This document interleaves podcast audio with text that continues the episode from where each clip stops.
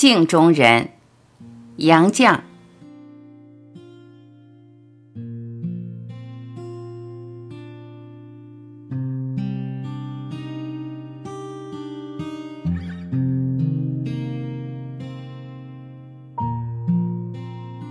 镜中人相当于情人眼里的意中人。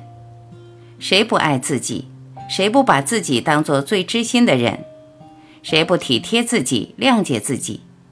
所以，一个人对镜自照时看到的自己，不必犯自恋癖，也往往比情人眼里的意中人还中意。情人的眼睛是瞎的，本人的眼睛更瞎。我们照镜子能看见自己的真相吗？我屋里有三面镜子，方向不同，光照不同，照出的容貌也不同。一面镜子最奉承我，一面镜子最刻毒，还有一面最老实。我对奉承我的镜子说：“别哄我。也许在特殊情况下，例如灯下看美人，一霎时我会给人一个很好的印象，却不是我的真相。”我对最刻毒的镜子说。我也未必那么丑，这是光线对我不利，才显得那么难看。我不信，我就是这副模样。最老实的镜子，我最相信，觉得自己就是镜子里的人。其实我哪就是呢？假如我的脸是歪的，天天照，看惯了就不觉得歪；假如我一只眼大，一只眼小，看惯了也不觉得了。好比老伴儿或老朋友，对我的缺点习惯了，就视而不见了。我有时候也照照那面奉承我的镜子，聊以自慰；也照照那面最刻毒的镜子，注意自我修饰。我自以为颇有自知之明了，其实远没有。何以见得呢？这需用实力才讲得明白。我曾用过一个很丑的老妈子，姓郭。钱钟书曾说：“对丑人多看一眼，是对那丑人的残酷。”我却认为，对郭妈多看一眼是对自己的残酷。她第一次来我家，我吓得赶忙躲开了。她丑得太可怕了，梭子脸，中间宽，两头窄，两块高颧骨加这个小尖鼻子，一双肿泡眼，麻皮，皮色是刚脱了痂的嫩肉色，嘴唇厚而红润，也许因为有些紧张，还吐着半个舌头。清汤挂面似的头发很长，梳得光光润润，水淋淋地贴在面颊两侧，好像刚从水里钻出来似的。他是小脚，一步一扭，手肘也随着脚步前伸。从前的老妈子和现在的阿姨不同，老妈子有他们的规矩，偷钱偷东西是不行的，可是买菜开油是照例规矩，称兰口。如果这家买菜多，那就是油水多，兰口好。我当家不精明，半斤肉他报一斤，我也不知道。买鱼，我只知死鱼、活鱼，却不知是什么鱼。所以郭妈的兰口不错，一个月的兰口比他一个月的工资还多。他讲工钱时要求先付后做，我也答应了。但过了一两个月，他就要加工钱给我脸色瞧。如果我视而不见，他就摔碟子、摔碗，嘟嘟囔囔。我给的工钱总是偏高的。我加了工钱，嘱他别说出去。他口中答应，却立即传开了，然后对我说：“家家都涨，不止我一家。”他不保密，我怕牵累别人家，就不敢加，所以常得看他的脸色。他的审美眼光却高得很，不顺眼的好比眼里容不下一粒沙子。一次，他对我形容某高干夫人：一双烂桃眼，两块高颧骨，夹着个小鼻子，一双小脚。走路扭的扭的，我惊奇地看着他，心想：这不是你自己吗？我们家住郊外，附近没有干净的理发店。钟叔和女儿央我为他们理发，我会理发，我自己进城做了个电烫，然后自己做头发，就可以一年半载不进城。可我忽然发现，郭妈的清汤挂面法式也改成和我一样的卷儿了，这使我很惊奇。一次，我参加宴会，遇见白杨。他和我见面不多，却是很相投的。他问我：“你的头发是怎么卷的？”我笑说：“我正要问你呢，你的头发是怎么卷的？”我们各自讲了方法，原来是同样的。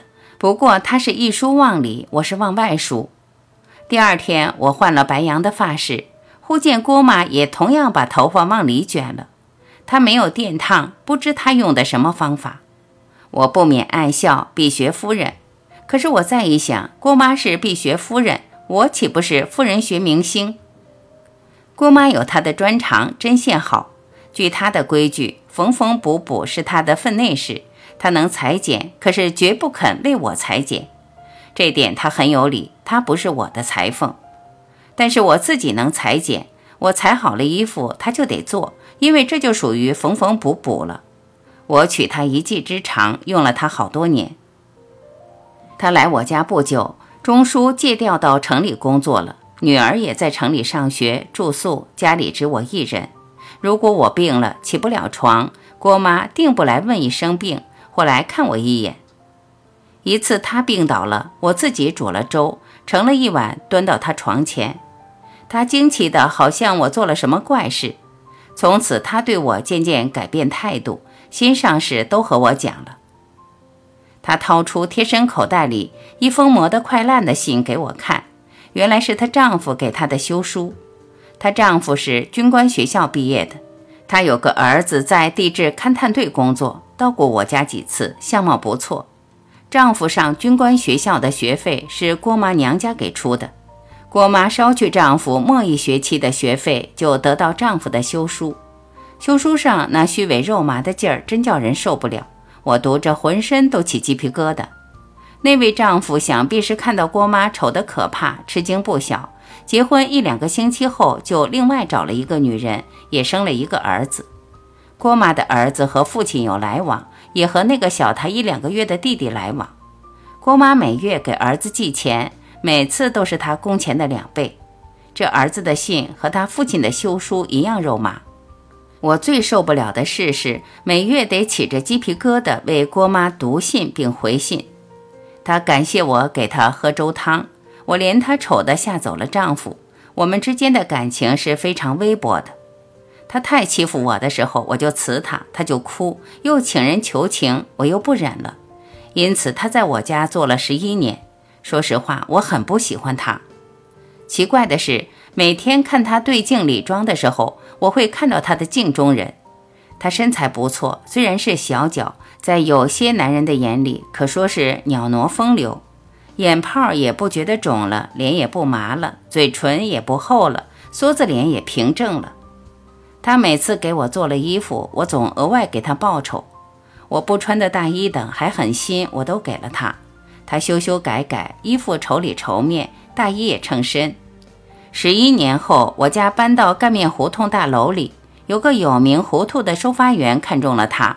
老抬头凝望着我住的三楼，他对我说：“你家的保姆很讲究呀。”幸亏郭妈只是帮我搬家，我已辞退了她，未促成这糊涂收发员的相思梦。我就想到了镜中人和意中人的相似和不同。我见过郭妈的镜中人，又见到这糊涂收发员眼里的意中人，对我启发不小。郭妈自以为美。只是一个极端的例子，他和我的不同，也不过是百步与五十步的不同罢了。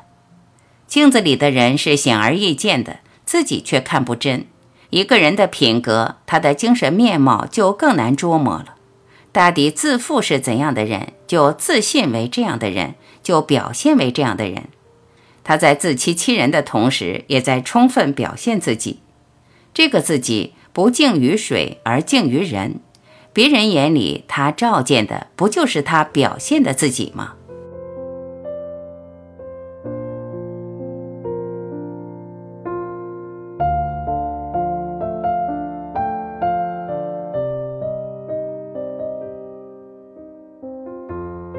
感谢聆听，我是晚琪。